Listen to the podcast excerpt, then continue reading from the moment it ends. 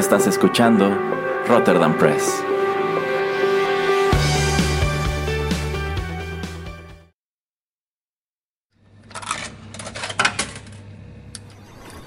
Los videojuegos han deleitado tus sentidos en la pantalla y ahora lo harán en la radio a través de su música.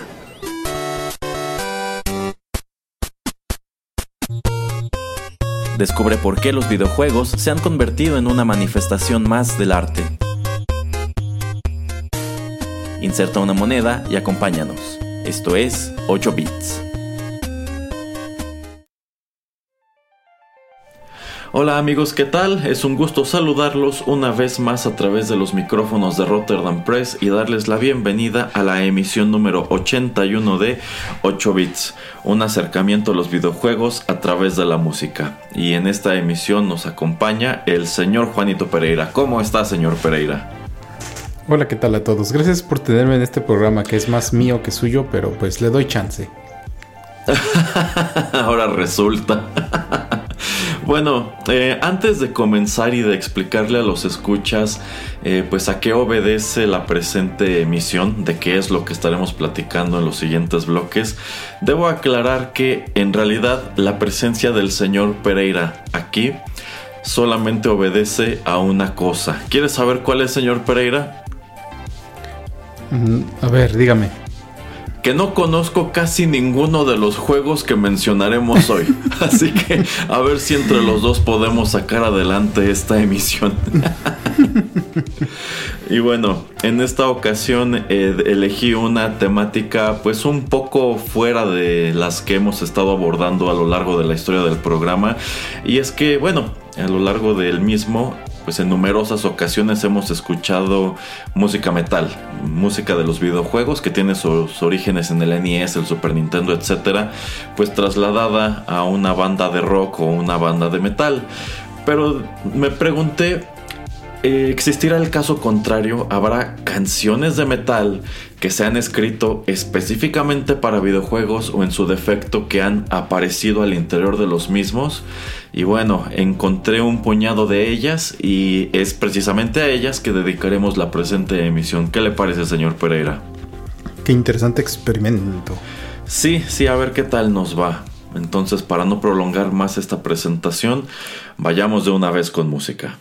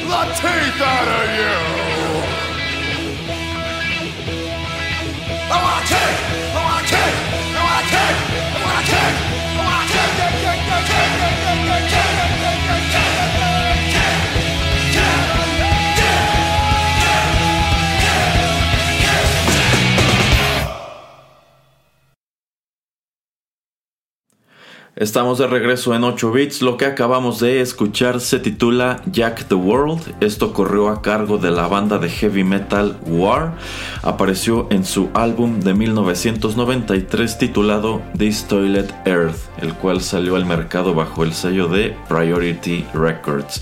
Y bueno, ese título de This Toilet Earth es muy adecuado, va muy, es muy ad hoc de la discografía de War porque esta es una banda súper curiosa. No sé si el señor Pereira ubica quiénes son.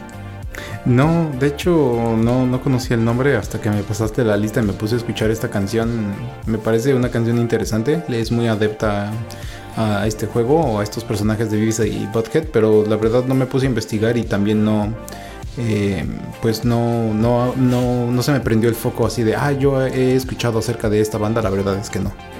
Mm, bueno, la verdad es que no es una banda así súper popular, o sea, ya llevan sus años activos, de hecho llevan trabajando mucho tiempo, pero nunca han sido una banda super mainstream empezando por empezando por su imagen, porque en realidad estos músicos salen al escenario como en una especie de botargas, ellos son como una especie de personajes de cómics, o sea, en realidad hay como que todo un legendario en torno a sus apariencias y sus nombres, pero pues son personajes medio grotescos, al igual que lo son las letras de sus canciones, los títulos de sus discos, etcétera.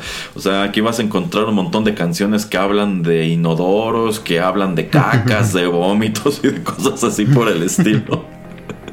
Pero eso no quita que de pronto pues la música esté muy padre, sencillamente las letras de pronto como que dices, ah caray, ¿y eso de dónde salió?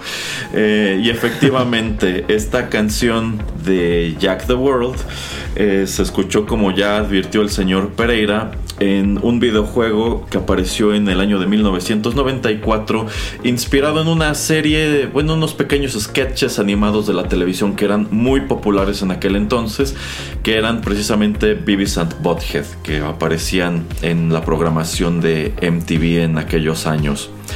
Eh, y estos personajes, al ser tan populares, por supuesto que tuvieron su buen número de spin-offs, tuvieron cómics, tuvieron eh, merchandise, tuvieron muñecos, figuras este, de acción, eh, camisetas, cosas así por el estilo.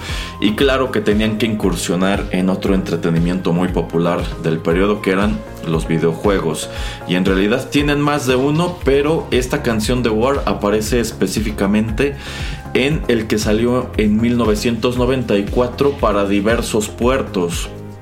Este juego que se titulaba sencillamente Beavis and Butthead tuvo sus puertos para PC, para el Sega Genesis y para el Super Nintendo y quizás se me escape algún otro, pero esos son los que yo conozco. Este juego era un, era un juego de plataformas que de hecho se podía jugar en, ya fuera uno o dos jugadores. El jugador tenía control de estos dos personajes que tenían que abrirse paso a través de diversos niveles mientras ellos estaban en busca de un boleto para asistir a un concierto de a un concierto que daría precisamente War en su ciudad. Y pues diversos temas de la banda sonora del videojuego consistían en arreglos de la música de, The War. O sea, no podían utilizar las canciones como se conocían porque, bueno, había diversas limitaciones tecnológicas, pero digamos que los desarrolladores del juego lo único que hicieron fue trasladarlas a MIDIs, que era el formato en el cual aparecía casi toda la música de los videojuegos en aquel entonces. y precisamente al final, eh, bueno, el último nivel ya transcurre en el concierto de, de War. Y el tema que suena de fondo es precisamente una versión un poco más corta y totalmente instrumental de Jack the World, que para mí en sí es el mejor tema que incorporaron a ese disco. No sé si en realidad War prestó su música, si les compraron la licencia de algunas canciones, si tuvieron algún negocio con la discográfica, pero bueno, me pareció curioso que en vista de que la música rock es algo que va muy de la mano con Beavis and Butthead, bueno, que decidieran utilizar a una banda real, que no inventaran una nada más para el juego y escribieran canciones originales. Insisto, no es una banda súper popular, pero tomando en cuenta cuál es la temática de la banda y cuál era la temática de la serie, yo creo que es muy natural que a estos dos muchachos les gustara War. No sé si el señor Pereira alguna vez conoció este título de Beavis and Podhead.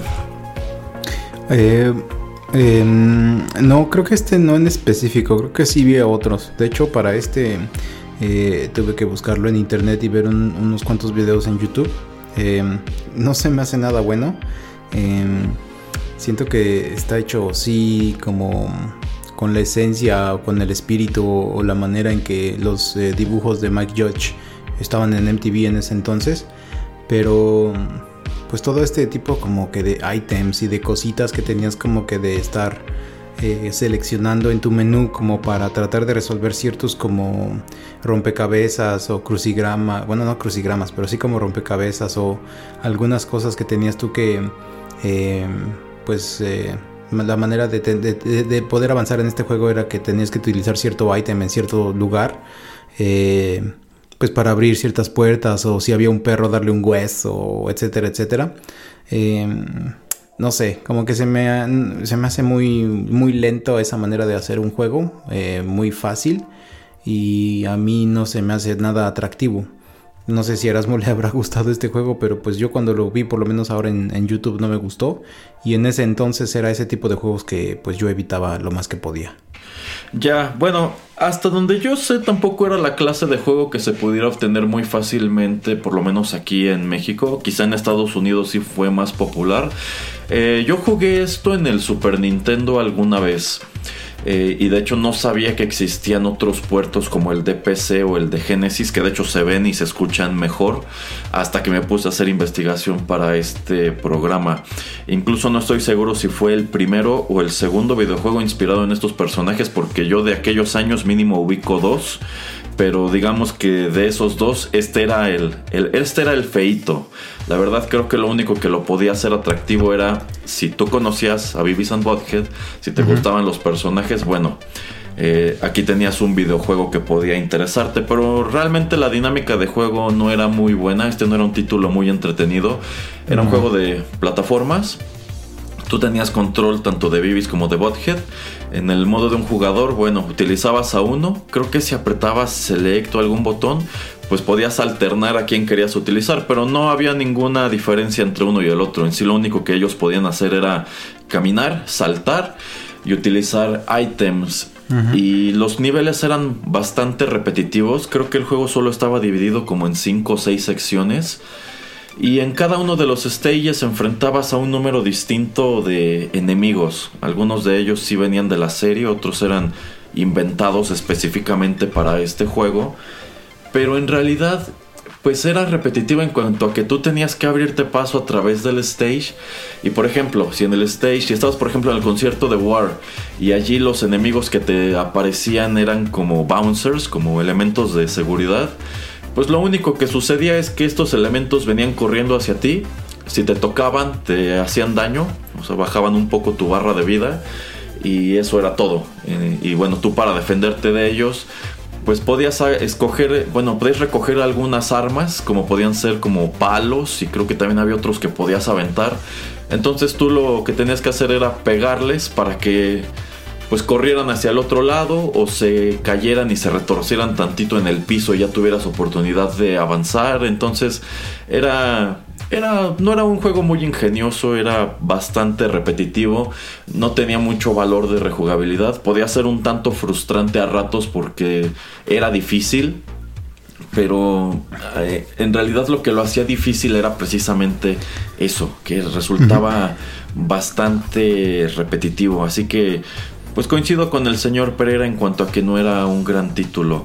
Eh, había otro que creo que fue exclusivo de PC, que se llamaba, me parece, eh, Virtual Stupidity o algo así, que ya se jugaba más como un RPG eh, en sí, que creo que parte del juego transcurría en esta escuela a la que asistían Beavis y Bothead y aparecían muchos personajes de la serie y tenías que recoger ítems eh, para irte abriendo paso o hablar con algunos de los compañeros, los maestros, etcétera. Ese yo siento que estaba un poquito mejor, pero específicamente este que era un platformer, insisto, como que el gancho eran los personajes nada más y de ahí en fuera pues no tenía gran relación con el show y tampoco era así que digas, uy, una gran experiencia de juego.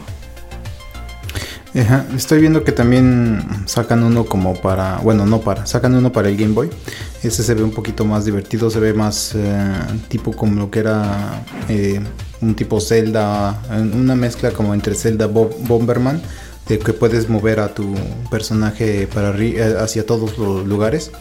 Eh, y sí, obviamente está ambientado en la escuela, en, eh, en su casa, en, la calle donde ellos vivían en su ciudad, etc. pero sí, este que estamos comentando de 1994 para PC, Sega Genesis, Super Nintendo, sí era pues bastante malito, como te digo, ¿no? No, no me gustaba nada.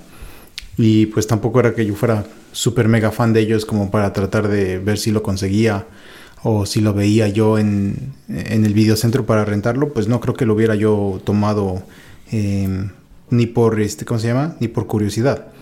Pero pues digo, eh, ojalá que se me hace una, una buena propiedad, algo que podrían utilizar como para pues hacer alguna buen, un buen juego de plataformas ahora hoy en día un poco retro o hacerlo como mm, eh, pues los últimos dos juegos de South Park, como el de Stick of Truth y el de Fractured Butthole, em, donde pues tomamos a los personajes con, como ya decía, con la animación, con la manera en que se dibujaban. Eh, y por lo menos estos de South Park que eran más RPGs, pues tal vez hacer algo así con BBC Butthead, algo más eh, inventivo, algo muy innovador. Yo creo que estaría chido y pues eh, gente tendría nuevamente como, pues les gustaría em, regresar y redescubrir a estos personajes, o al menos es así como yo me lo imaginaría. Sí, vamos, o sea, estos personajes eh, de, cierta manera siguen vigentes. Yo creo que son, de, son, em, son emblemas de la animación de los tempranos 90. Yo creo que también son un ejemplo de un producto que si saliera hoy al mercado probablemente lo cancelarían luego luego. Porque incluso en aquel entonces este no era tu entretenimiento estándar. Eh, los episodios eran muy cortos el show estaba diseñado para transmitirse entre videos cuando MTV aún daba videos musicales. Este, y pues tenía un humor era un humor difícil, o sea, esto no, no, era, no, era para niños, iba pensado para un público más maduro, pero de pronto algunas de las bromas creo que no hubieran aterrizado eh, pues muy bien. Pero digamos que sí logró, se las apañó para tener su buen eh, nivel de popularidad. Incluso tuvieron su propio álbum en aquel entonces, que yo creo que sería un tema interesante para otro programa del podcast. Y pues digamos que son personajes por los cuales hay mucha nostalgia, ya han tratado de revivirlos unas cuantas ocasiones. Pero no sé, siento que el mundo del entretenimiento se ha transformado de cierta manera que no, no, no, no es muy apta para el humor que ellos manejaban. En sí yo siento que a mí me, me gusta mucho Mike Judge como humorista, me han gustado muchos de los shows que ha desarrollado. Pero no sé, yo siempre lo he visto como una especie de genio incomprendido porque es una persona que de pronto pues no tiene miedo a tocar ciertos temas o a contar ciertas bromas que podrían ser consideradas de mal gusto o hasta ofensivas. Y bueno, eso es algo que te da el disclaimer de BBC Bothead porque había un disclaimer antes de cada episodio que me parecía algo muy muy simpático, pero igual y como dice el señor Pereira, son personajes que quizá en su momento tú no, tú no asociabas gran cosa con, con los videojuegos, quizá todavía no lo haces, pero a lo mejor darían para un título de estos retro, para un juego de plataformas un poquito mejor desarrollado y que estuviera más apegado a las cosas que tú veías en la serie de televisión. ¿Algo más que agregar, señor Pereira? Eh, que no se nos olvide rápidamente comentar y no he armado el programa y no he sorprendido a Erasmo, pero uno de estos días lo sorprenderé con BBC Butthead de Do America, que es la película que creo que en el 95. Ah, es buenísima. y tiene buena música, entonces quiero, quiero traerla para un programa y pues ya que estamos nombrando a BBC Butthead, pues prontamente deberemos de hablar de, de esa película y pues de su música. Sí, sin duda, así que próximamente aquí en el podcast traeremos ese tema. Bueno, si no hay otra cosa más que decir, vamos con la siguiente canción.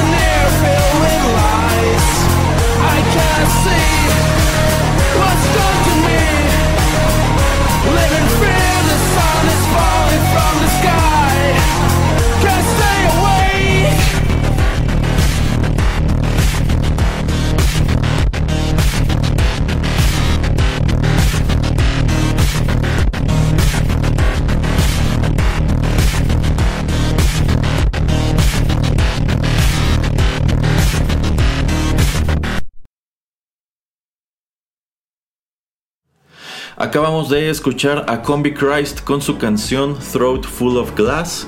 Este tema apareció en su álbum de 2010 Making Monsters, el cual salió al mercado bajo el sello Out of the Line.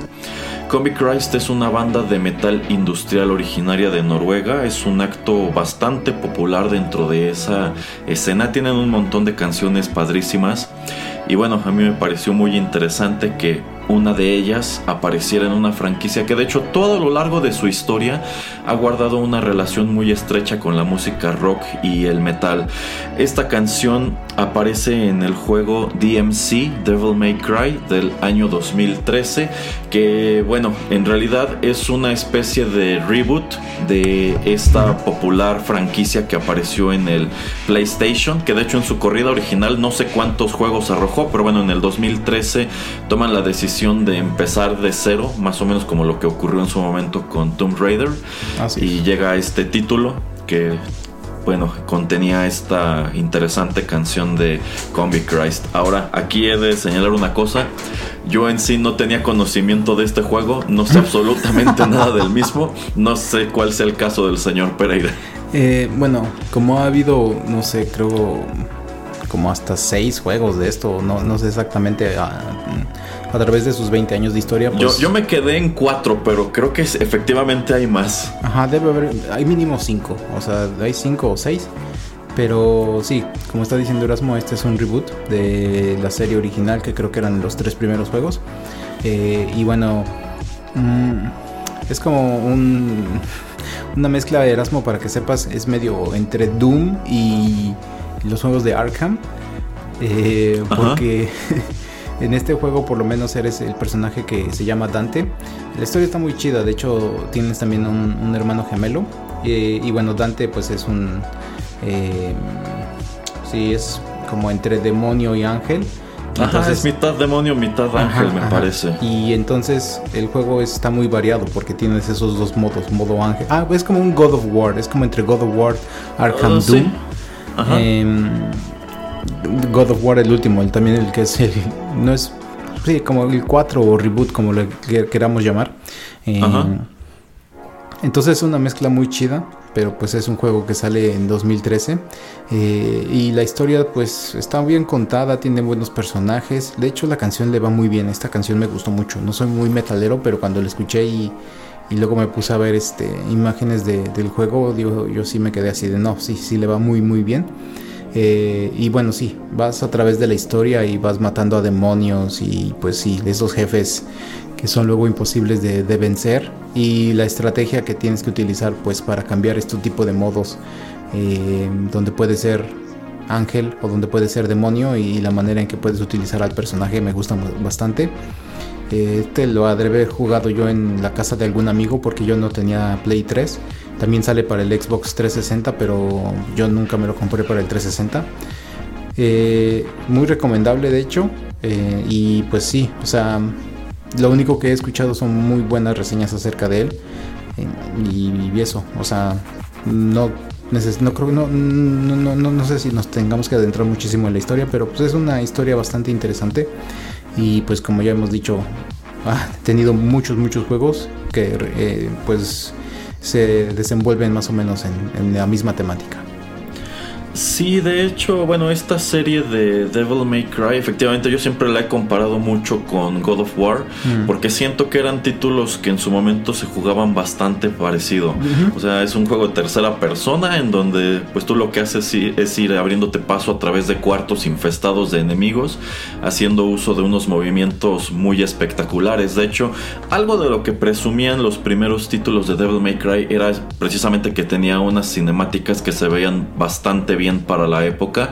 El juego era muy dinámico. Eh, también algo que recuerdo, por lo menos hasta el tercer juego, es que cada uno era más este más caricaturesco que el anterior. o sea, como que ya, en el anterior ya viste cosas muy fantásticas, ahora te vamos a presentar otras que ya están muy sacadas de onda, pero pues como que ya es lo que has venido a esperar de estos personajes o de este tipo de juegos. Incluso recuerdo que en su momento hasta le habían inventado como su propio género, que era algo así como de Extreme Action Adventure, no, no lo sé, o sea, como para distinguirlo de un montón de títulos que se jugaban muy parecido en aquel entonces, como insisto, God of War, yeah. o incluso Bayonetta, que se me hace igual un título súper parecido a estos. Pero también algo de lo que yo me percaté este, ya hacia el Devil May, May, Cry 3 y el 4, es que estos juegos se sentían como más de lo mismo. Ajá. O sea, la historia estaba padre, la música estaba padre, insisto, estos juegos siempre han tenido soundtracks muy metaleros. Incluso por allí hay un disco que lanzó, me parece que Capcom, porque estos son juegos, creo que sí son, sí, sí son juegos desarrollados por Capcom. Y pues Capcom siempre se ha caracterizado porque sus juegos tienen muy buena música. Y por ahí hay un disco que es eh, un recopilatorio de la música de Devil May Cry, eh, que está padrísimo. Eh, de hecho, también estaría padre dedicarle un programa a ese disco en, en específico.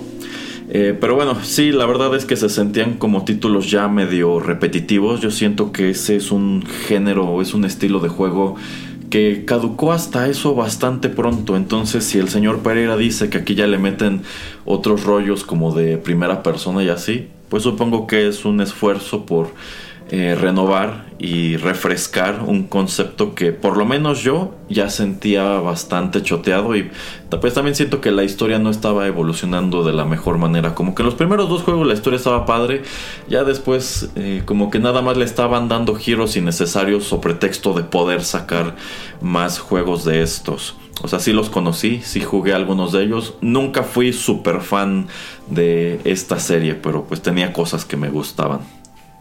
Sí. Eh, sí, de hecho son, perdón, cinco juegos.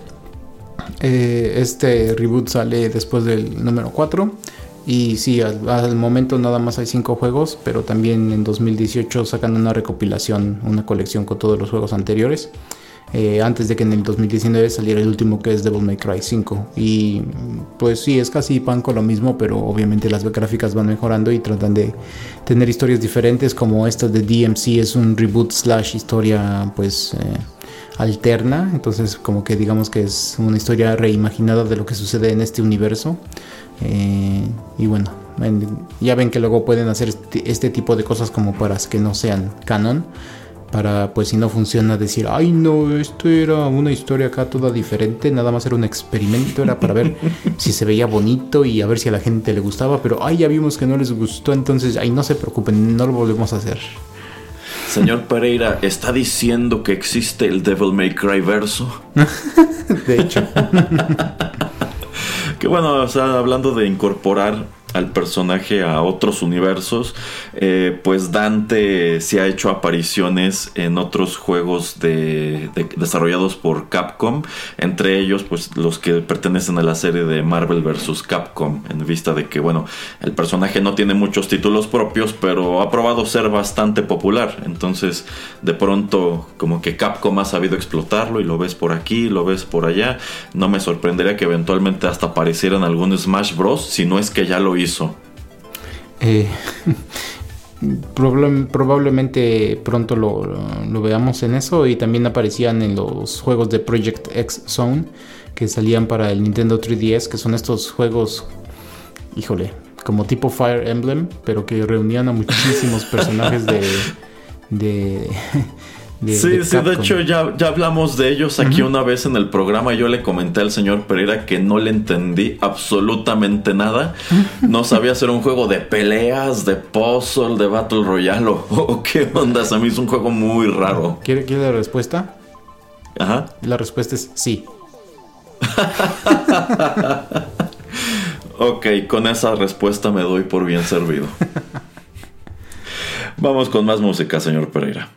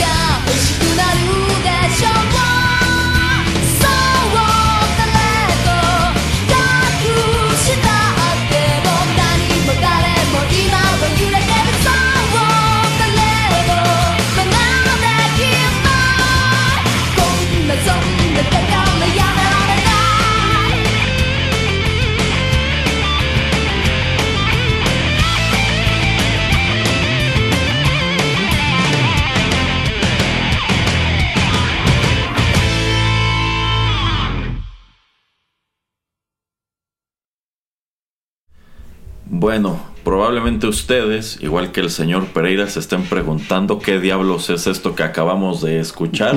Y la verdad es que no puedo darles una respuesta muy satisfactoria porque la verdad sea dicha, no conozco este juego, estoy seguro que el señor Pereira tampoco y que en realidad casi todos los que vivimos en el continente americano pues tampoco sabemos gran cosa de él porque sucede que este es un juego que fue exclusivo del mercado japonés. Acabamos de escuchar a Marty Friedman con la cantante Nasase Aikawa. Este tema se titula Love Terrorist y apareció como parte de la banda sonora de Heavy Metal Thunder, un juego desarrollado por Square Enix para el PlayStation 2 en 2005. Eh, bueno, el dato que me pareció muy curioso sobre este juego y esta pista en específico es precisamente el nombre de Marty Friedman. Aquellos escuchas que estén un poco más familiarizados con la historia de la música metal, pues lo asociarán de inmediato con Megadeth. Marty Friedman fue uno de los guitarristas que formó parte de esa agrupación, probablemente sea el guitarrista más querido que salió de la misma. Él estuvo eh, tocando con ellos me parece que hasta el año 2000. Y un dato que probablemente le resulte interesante a muchos de ustedes es el hecho de que él guarda una relación muy estrecha con la música rock que se realiza allá en Japón. Sucede que bueno, la banda sonora entera de este juego Heavy Metal Thunder pues es interpretada por actos de rock y metal pues eh, que son medio famosos allá en Japón, no son muy conocidos fuera de aquel país, pero allá sí lo son. Y uno se podría preguntar, bueno, pues ¿qué hace Marty Friedman entre todos estos nombres? Bueno, sucede que Marty Friedman lleva ya muchos años viviendo en Japón y trabajando en la escena rock de aquel país. De hecho, allá es, igual que acá, es un músico bastante conocido. Tiene como tal discos dedicados de lleno a la música rock japonesa. Y bueno, es por allá toda una figura. Entonces, pues es el único nombre, digamos, occidental que encuentras entre todas estas bandas e intérpretes de este videojuego. Y eso es lo que me llamó mucho la atención. Encontrar a, Marty Friedman, a quien pues yo asocio de inmediato con Megadeth, eh, tocando al lado de una cantante eh, japonesa. A ver, señor Pereira, ¿usted sabía algo de este videojuego, Heavy Metal Thunder? la verdad es que yo no. Nada. No, no, para nada. Cuando tú me pasaste la lista nuevamente eh, y quería yo investigar un poco, trato de encontrar esto en Google y pues yo digo, ¿qué, qué mierda es esta? No, porque no entiendo qué está pasando. ¿A poco esto es un videojuego? Eh, y bueno, ni la historia busqué exactamente de lo que se trata, pero digamos que para los que tienen Nintendo eh, o lo tuvieron de los Game Boys, creo que del Advance para acá, existía Phoenix Wright Ace Attorney y para los que conocieran ese juego, pues llevabas tú una historia, eh, te iba platicando pues a ciertos, ibas encontrando ciertos personajes, te iban contando su historia y lo único que tú hacías era como pues seleccionar opciones en un menú y así ibas llevando la conversación. Este juego más o menos se parece en eso, pero también hay como también eh, monstruos de metal en algún punto y o monstruos o peleadores y también en cierto punto también los puedes utilizar para pelear. Eh, y como pues sí decimos que está en japonés y pues no nunca llegó a América la verdad no tengo exactamente idea de qué es lo que está pasando. La animación se ve interesante se ve chida mucha de esta es en 3D eh, pero sí era como que en ese entonces ese boom de historias donde uno nada más como elegía lo que iba a suceder después y tenías un control muy pequeño eh, en las acciones que estaban sucediendo en las peleas de estos monstruos gigantes de metal. Eh, y también ahora que estoy hablando de, este juego se me asemeja o se me hace un poquito similar a los de estos de Telltale. Eh, que tienen los de Walking Dead, creo que Erasmo me dijo que tenían algunos de Batman y no me acuerdo por cuáles otros son famosos, pero digamos que pues para ustedes escuchas que no tienen ni idea de este juego, pues es más o menos de ese estilo.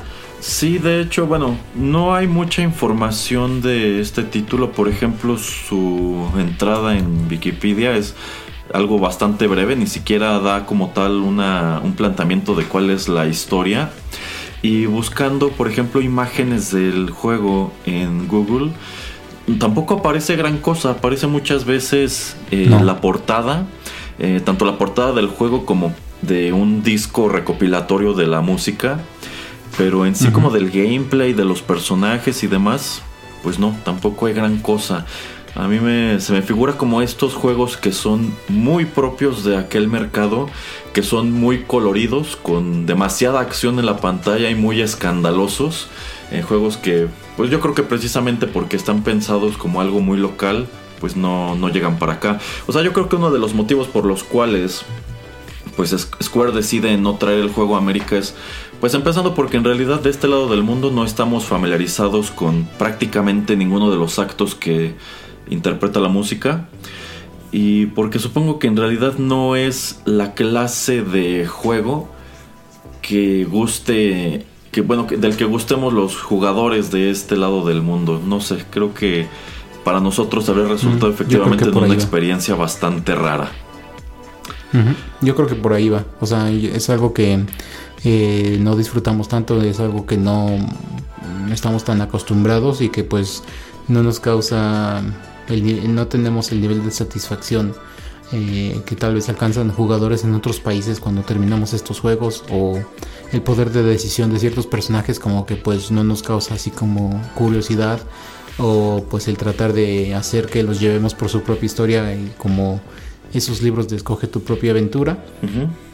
Eh, tal vez para alguien que pues quiere adentrarse de, de inicio a los videojuegos y saltar de libros a videojuegos yo creo que este es un buen punto intermedio pero pues hasta ahí o sea alguien que es que ha jugado plataformas este juegos de pelea hasta de deportes que son cosas más dinámicas pues no creo que les guste mucho este tipo de juegos. No, no, la verdad es que no. Y bueno, del hecho de que pues sean precisamente eh, bandas e intérpretes de rock y metal los que escriben la banda sonora de este juego, bueno, de allí se desprende una reflexión que quisiera dejar para el siguiente y último bloque. Por ahora, en vista de que creo que no tenemos otra cosa que decir sobre Heavy Metal Thunder, vamos con la última canción del programa. ok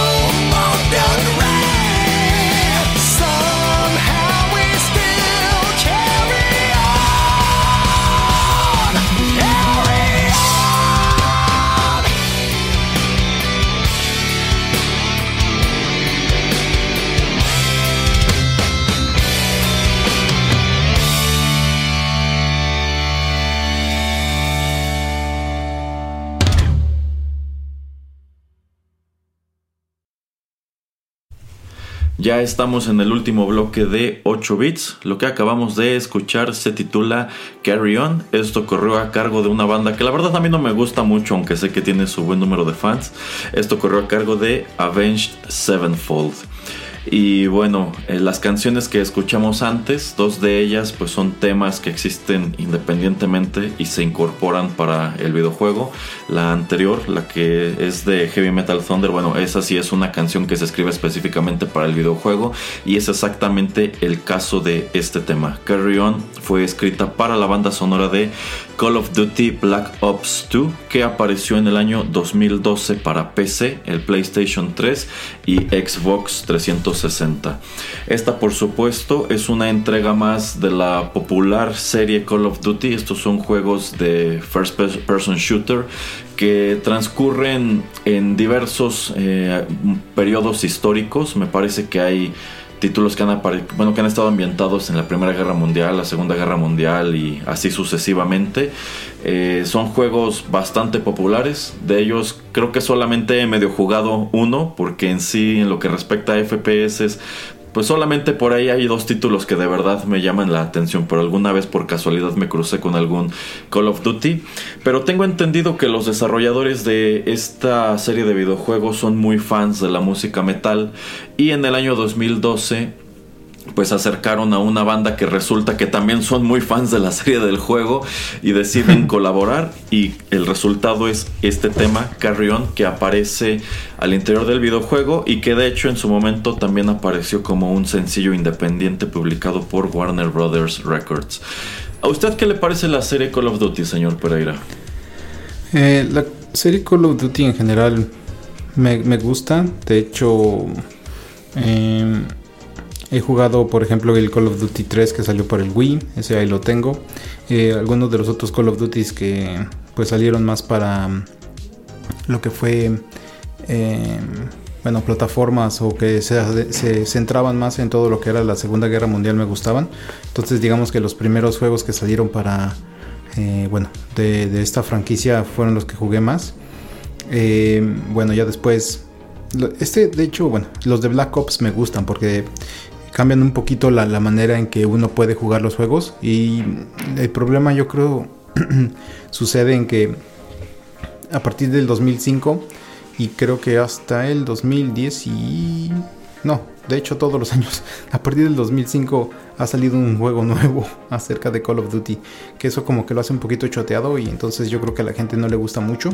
Eh, de hecho, por ejemplo, Call of Duty Modern Warfare 2 también ahí lo tengo. Y lo que estaba haciendo Call of Duty mucho era eso, tratar de sacar a veces un juego pues eh, histórico y después el siguiente año sacar algo pues totalmente diferente o totalmente moderno. Y ya después es cuando vemos este tipo de, juegos como son los de Black Ops, que pues tratan de ser como estos juegos que existían de Tom Clancy de Rainbow Six. Eh, este de Black Ops 2 me gusta mucho, me, gusta mucho la cinematografía, la historia. Eh, sientes que estás en una tipo película de James Bond o de el amigo de Erasmo Dwayne The Rock Johnson. o este el juego de comando de mm, juego, en la película de comando de Arnold Schwarzenegger, ¿sabes? Ajá. Porque pues es obvio que es como una persona que va y trata pues de, detener a, ya sabes, a este malo que quiere apoderarse del mundo. Y en esta serie o en Black Ops 2 eh, tienen como... Eh, tienen muy buena tecnología, puedes, este, creo, saltar en la historia un poquito. Eh, creo que todo se desarrolla más en el futuro pero te van contando un poco la background story de tus personajes principales. Pero pues es una muy muy buena historia. También el villano está muy bien desarrollado, te explican más o menos su pues todo lo que le sucedió antes de que empezara el juego, como que lo desarrollan bien, te, explican qué está sucediendo a través de, de su vida.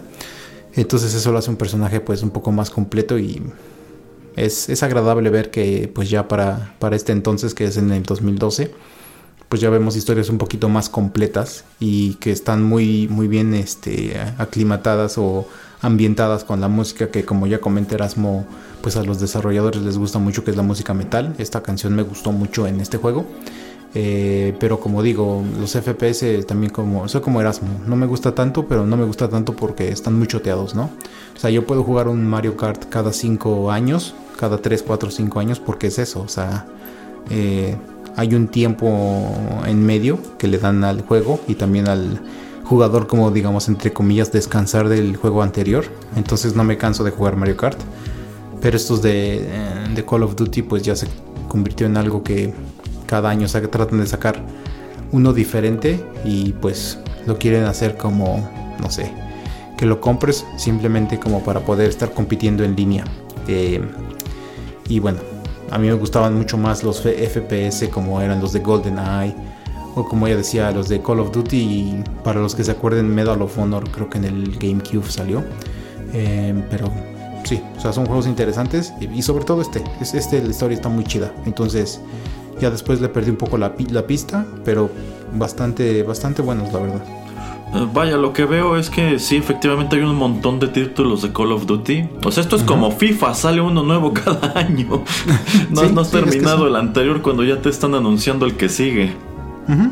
Es que así es, así es. Ya, eh, bueno, insisto, yo no sé gran cosa de Call of Duty, nada más jugué a alguno de ellos, que era creo que precisamente uno de los ambientados en la Segunda Guerra Mundial. Me pareció entretenido, en su momento me pareció que tenía muy buenas gráficas, específicamente este de 2012. Bueno, sobre todo tomando en cuenta para qué consola apareció, siento que las gráficas ya se ven un poco fechadas. Eh, pero bueno, dice el señor Pereira que está padre y bueno, lo que estoy leyendo es que al parecer sí tuvo una muy buena eh, recepción. Pero bueno, algo que me parece curioso es que al parecer esta es una franquicia que empezó pues como que sí tratando de hacer juegos históricos, pero después ya derivó como en cosas muy fantásticas porque estoy viendo que tienen hasta como expansiones de zombies y cosas así por el estilo. Sí, sí llegó un punto, creo que ya creo que desde Black Ops 2 que ya había zombies. Sí, de hecho ya, ya había zombies, este es una buena opción. De hecho, por ejemplo, en este juego, eh, especialmente en este Black Ops 2, puedes este tener no competir contra otros jugadores en sí, pero te van aventando olas de zombies y entonces es saber cuánto duras, eso me gusta bastante. Y también hay otra modalidad de juego donde eh, tú tienes a tu equipo y como que tratas de mandarle zombies al otro equipo a ver a quién se, friegan primero. Entonces, eh, por lo menos le echaron un poquito de coco para pues hacerlo algo diferente. Pero sí, también Call of Duty es algo que esperas ya para hoy en día que tenga eh, un DLC de, zombies o una modalidad de zombies, no necesariamente DLC, pero bueno, ya sabemos que el modelo de negocios de ahora de, los videojuegos es tratar de sacar DLCs o paquetes en línea que son un poquito más caros. Y pues uno de estos eh, una de estas modalidades es ese de, zombies que pues es interesante pero pues como les digo si es cada año pues a mí se me hace muy choteado. Ya, eh, fíjese señor Pereira que otra cosa que me llamó mucho la atención en su momento, ahora que mencionó a Rainbow Six, a Medal of Honor y también Call of Duty, es que estos son FPS que por lo menos en ciertas entregas tratan de tener un cierto valor histórico en lo que respecta al armamento. Yo siento que estos son juegos que incluso tratan de apelar a entusiastas de las armas porque el armamento que vas encontrando en los juegos es armamento real y en algunos casos armamento que es congruente con el periodo histórico y que al parecer los programadores intentan que se comporte como se tendría que comportar. Eh, a mí me gustó eso en su momento porque bueno, si hablamos de Doom, si hablamos de Halo, Turok, etcétera, bueno, esas son armas 100% fantásticas, o sea, tú ya sabes que debes tener tus pistolitas débiles, tus escopetas porque por algún motivo la escopeta nunca debe faltar. Y ya armas más poderosas y fantásticas como el rifle de plasma y rollos de ese tipo. Entonces a mí me gusta que en estos juegos le echan un poco más de coco precisamente con eso. Que por ejemplo si encuentras un rifle de, de sniper, pues sabes que es un arma que se tiene que utilizar a cierta distancia. En algunos casos meten en juego elementos hasta físicos como el viento y cosas así por el estilo. Eh, o por ejemplo bueno, mientras que por ejemplo en Doom tú tienes una escopeta que al parecer se puede utilizar como si fuera una pistola cualquiera y es un arma pues precisa.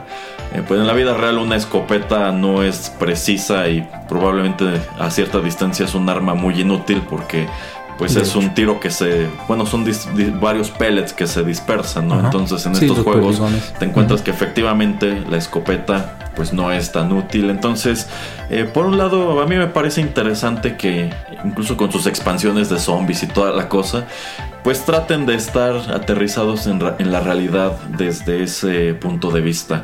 Yo me pregunto, bueno, a ver, usted, ¿usted qué opina, señor Pereira? ¿Es más fácil que un juego como este atraiga a un entusiasta de las armas o que el juego convierta al jugador en un entusiasta de las armas? Qué buena pregunta. Mm, yo digo que, bueno, como somos muchos y la verdad mucha de la, mayoría de las personas que le encantan estos FPS eh, son entre sus entre los veintitantos años de edad. Yo creo que es más fácil que el juego haga que te intereses en las armas simplemente por el hecho de que pues tal vez no conoces muchos de estos de, sí, de todo el arsenal que se utilizaba en cada época, en cada periodo donde nos presentan pues el videojuego.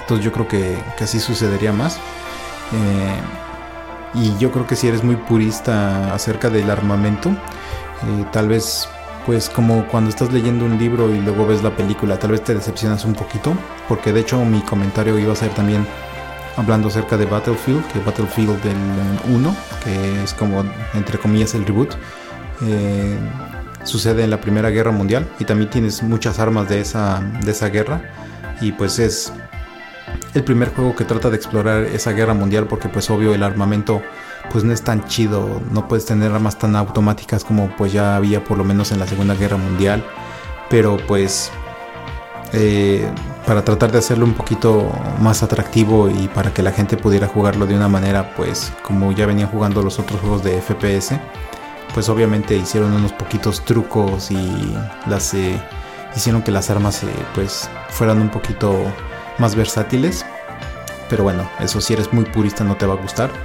Pero a mí me gusta Battlefield porque te hace explorar y te hace conocer armamento, vehículos eh, y otro tipo de situaciones que sucedían en una guerra que pues es muy difícil encontrarnos en videojuegos. Entonces es interesante, pero es un es nuevamente es un punto para adentrarte en otro eh, tipo de, historia, de, lecturas, de, videos que puedes ver.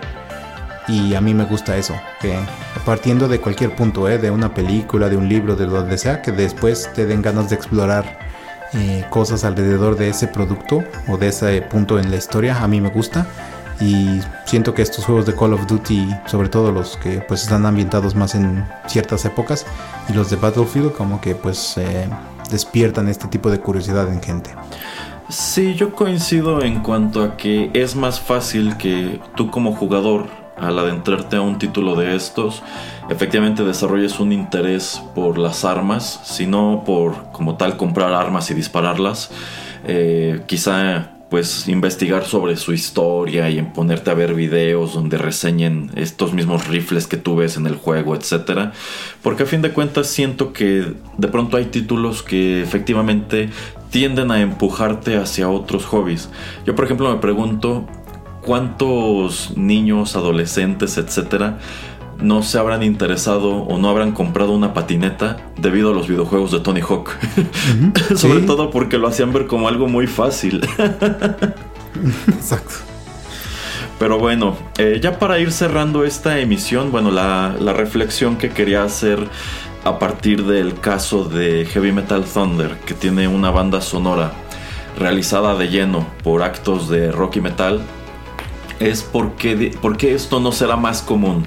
O sea, yo al momento de buscar música para este programa como tal me puse a investigar si alguien ya había realizado una lista de música metal, pero escrita específicamente para los videojuegos. No tanto así que la banda sonora fuera metal, sino que fueran bandas de la escena metal que se pusieron a hacer música específicamente para un videojuego.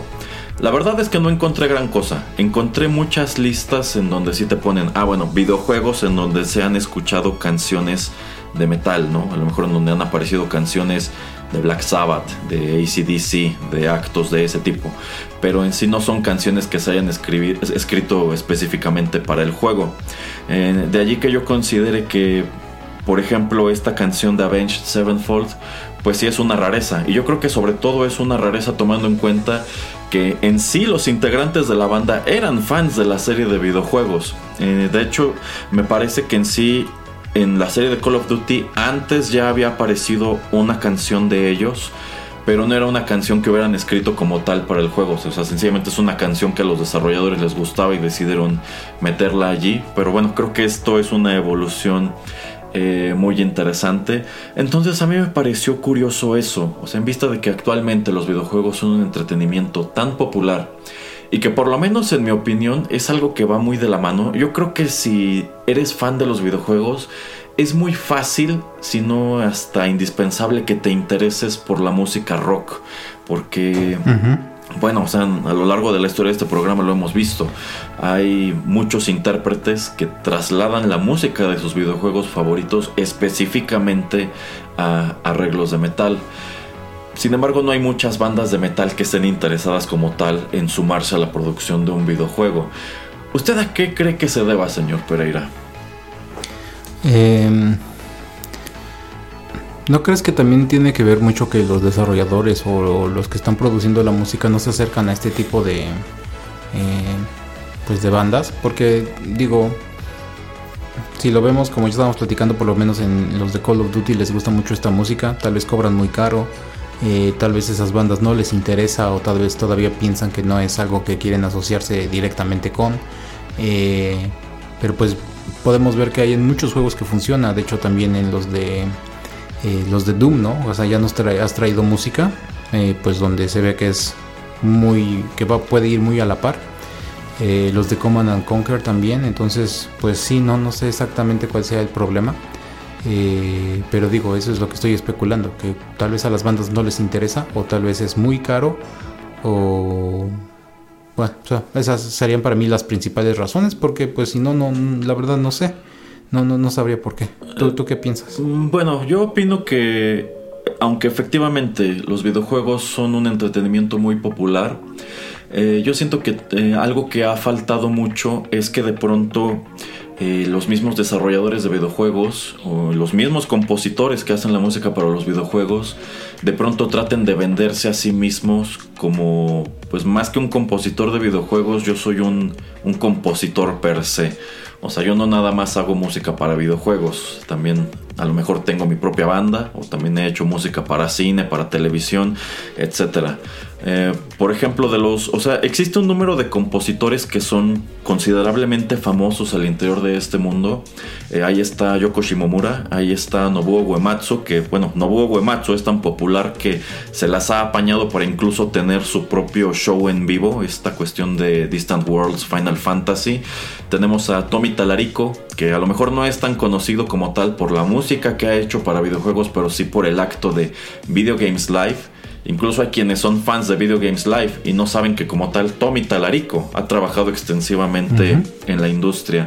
Entonces, así como de pronto nosotros decimos, ah, bueno, pues en esta película viene música de John Williams o de Hans Zimmer y eso en ocasiones causa mucha expectativa, siento que es un fenómeno que no se repite tanto al interior de los videojuegos. O sea, no es como que digas, ah, bueno, viene este título, pero tiene música de Yoko Shimomura. Ah, no, pues entonces ya nada más por eso me interesa asomar a él. O sea, sí hay quienes tienen ese interés, pero creo que son los menos. Eh, entonces yo siento que de pronto hay muchos casos en los cuales los desarrolladores no han sabido explotar la popularidad de sus bandas sonoras. O sea, ahí tienes por ejemplo a un Capcom que podría armar otro show de estos tipo Video Games Live. Nada más con la música de Mega Man. O nada más con música de Street Fighter. O a lo mejor de distintas propiedades que ellos han desarrollado a través de los años. Porque a fin de cuentas son temas que todo mundo ubica. Y tienes allí un montón de gente en el internet haciendo covers y tocándolo en el piano, en el violín, violonchelo, etc. Pero de nuevo, como que no hay mucho interés del desarrollador per se en explotar la popularidad de la música. Y yo creo que también lo que dice el señor Pereira tiene algo de razón, que tampoco han tenido ese interés de acercarse como tal a un acto popular y decirle, bueno, hazme el tema principal del juego o escribe toda la música del juego. O sea, aquí tenemos el caso de Avenge Sevenfold, que bueno, sí tiene una canción. Yo quiero imaginarme que precisamente para ellos debe traducirse en mucha exposición porque va a haber un montón de entusiastas del juego que a lo mejor no conocen a la banda, pero que dicen, ah, bueno, la canción está padre. ¿Quién la toca? Ah, bueno, ellos, ay, tienen un montón de discos y a lo mejor van a dar un concierto próximamente en la ciudad. Ah, bueno, pues ya me quedo enganchado, ¿no? Pero yo siento que aquí lo que hace falta es que algún desarrollador, o sea, en vista de que hacer un juego ya cuesta casi lo mismo que hacer una película, diga, pues a ver, a lo mejor no Avenge Sevenfold, a lo mejor me voy a acercar a, a Megadeth, ¿no? Oye, Dave Mustaine, ¿no te interesaría escribir el tema principal para este juego? Digo, Megadeth en su momento hizo un cover del tema de Duke Nukem. Yo quiero suponer que porque en algún momento Dave debió haberlo jugado y le gustó. Entonces a lo mejor es una persona que no estaría cerrada a la idea de colaborar con alguien que está desarrollando un videojuego. Entonces eh, yo siento que es una mezcla de todo esto, que quizá por un lado hay bandas que sienten que no es tan buena exposición porque no sabes de alguien que haya hecho carrera musical a partir de un videojuego, al menos no una carrera muy visible, y que los desarrolladores tampoco han tenido digamos que esa, esa curiosidad. O sea, de pronto como que dicen, vale, pues a lo mejor voy a comprar esta canción de ACDC, esta canción de Black Sabbath o de los Smashing Pumpkins, pero no me voy a acercar eh, específicamente a estas bandas para pedirles otra canción. Que bueno, a mí es algo que me gustaría encontrar. Eh, ya les traje hace varios programas un ejemplo aquí a, 8 bits, que es el caso de la banda, suena, de, la banda sueca eh, Máquina Supremacy.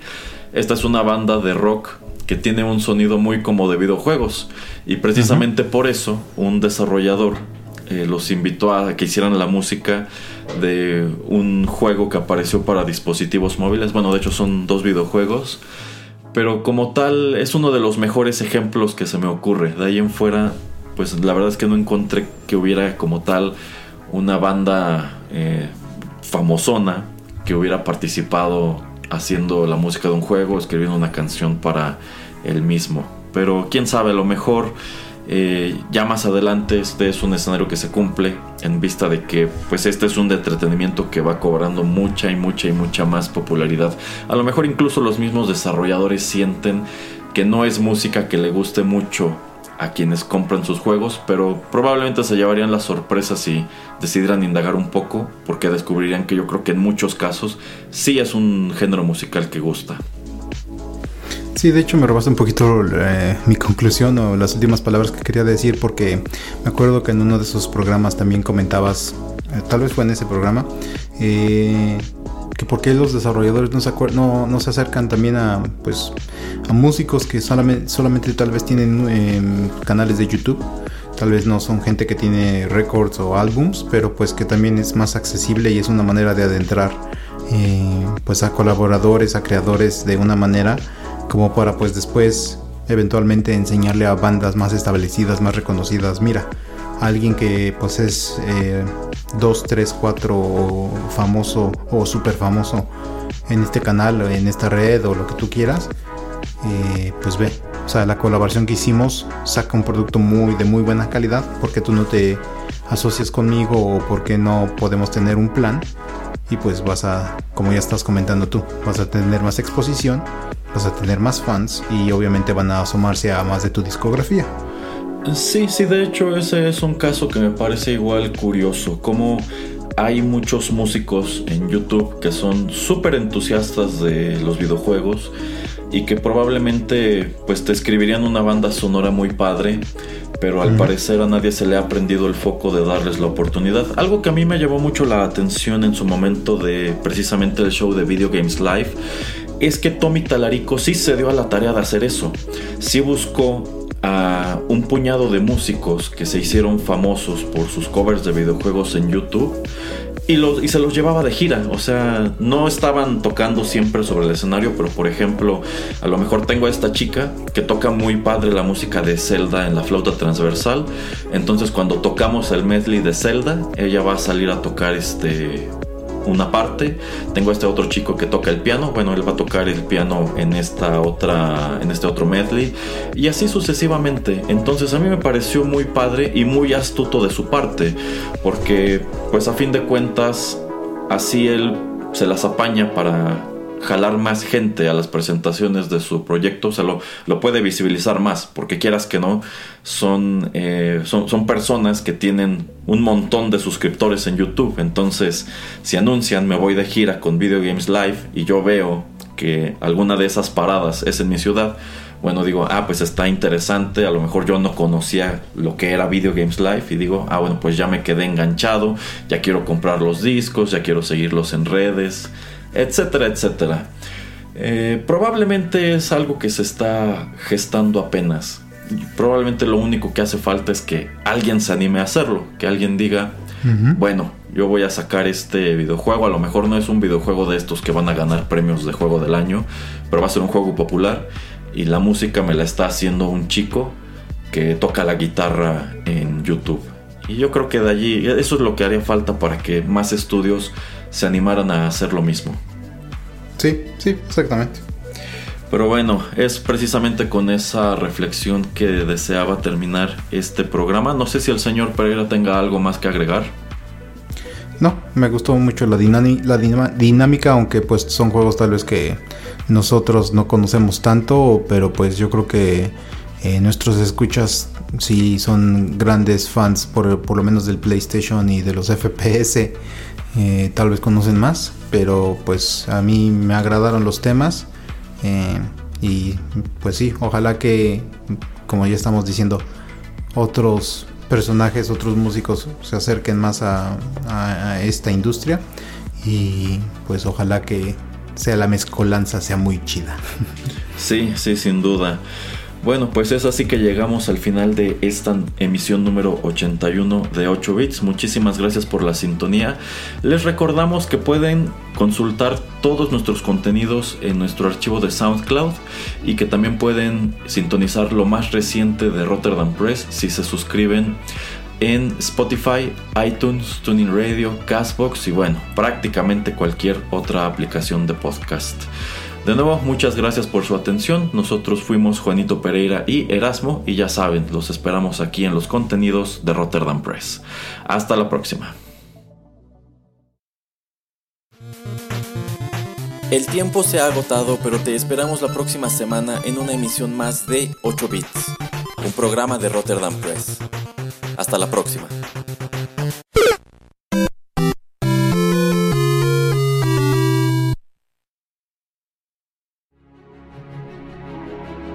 Estás escuchando Rotterdam Press.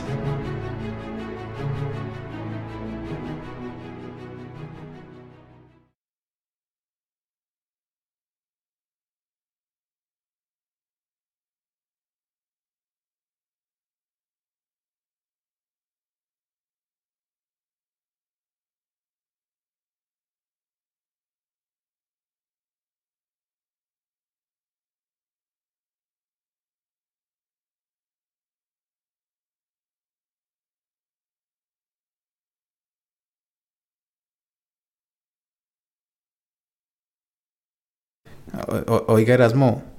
¿Qué pasó, señor Pereira? Este, oiga, esos de la banda de, de G-War, eh, ¿acaso ellos fueron los que compusieron la canción The Great Mighty Pooh The Conquers Bad for Day? no, no, no fueron ellos, señor Pereira. Ay, qué triste. Sí, lo lamento.